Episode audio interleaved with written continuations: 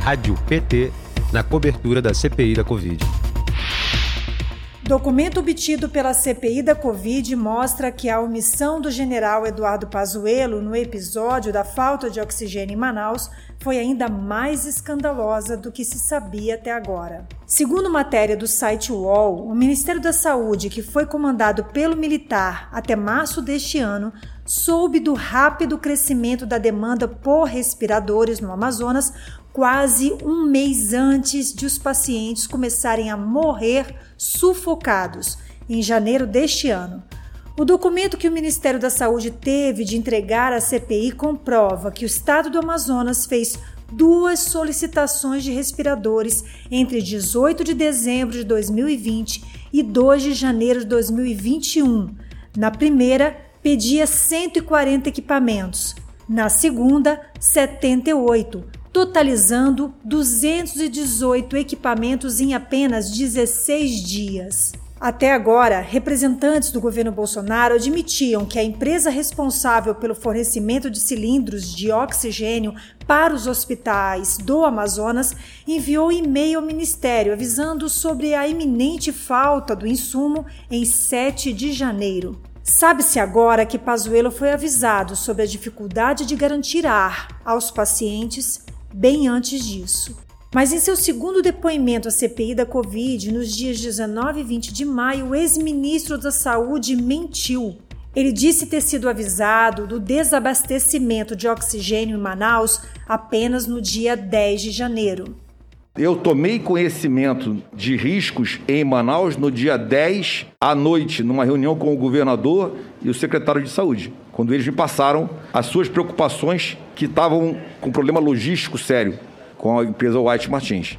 Ao mentir, o ex-ministro da Saúde diz que não foi alertado sobre a iminência da crise de oxigênio no Amazonas e, mesmo diante dos avisos, o general e sua equipe nada fizeram sobre o assunto.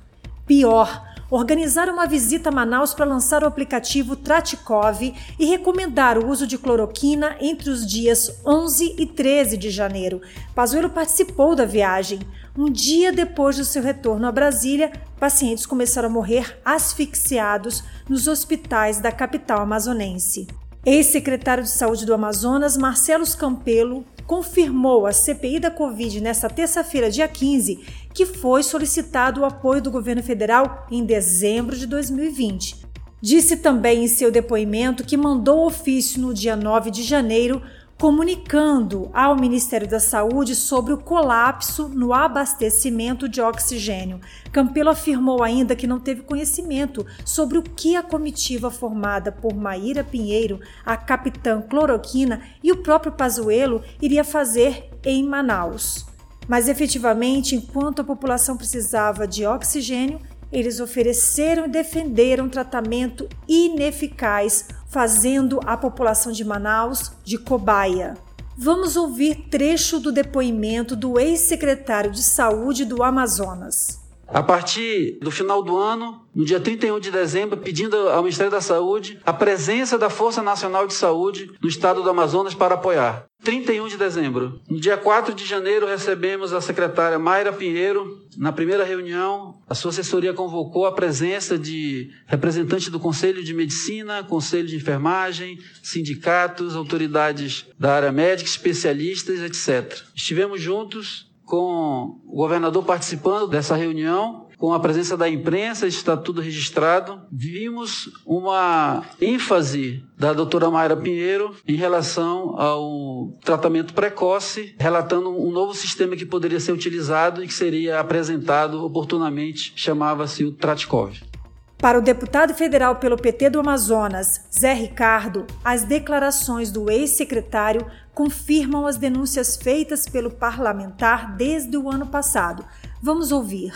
Essas declarações do secretário de Saúde mostram, primeiro, a questão do governo federal, que nós estamos denunciando desde o ano passado, que o governo federal ajudou muito pouco o estado do Amazonas, foi muito lento nas ações, e principalmente no começo desse ano, que foi o momento mais dramático, que está sendo mostrado que o governo do estado, o secretário, estava alertando sobre a necessidade do apoio, inclusive da questão do oxigênio e de mais infraestrutura para poder atender os pacientes e o colapso em relação às vagas de UTI. Por outro lado, o governo do estado também é, insistiu nesse processo de contratar empresa privada para seu hospital de campanha, não trabalhou na expansão efetiva das estruturas que o Estado disponha de hospitais e de locais que poderiam ser trabalhados para ampliar o número de vagas. Isso também está muito claro, não só pela CPI, mas pelo que a gente já questiona desde o ano passado, também essa morosidade e inoperância do próprio governo do Estado. O deputado Zé Ricardo declara que entregou denúncias não só ao Ministério Público, mas também aos senadores que compõem a CPI da Covid.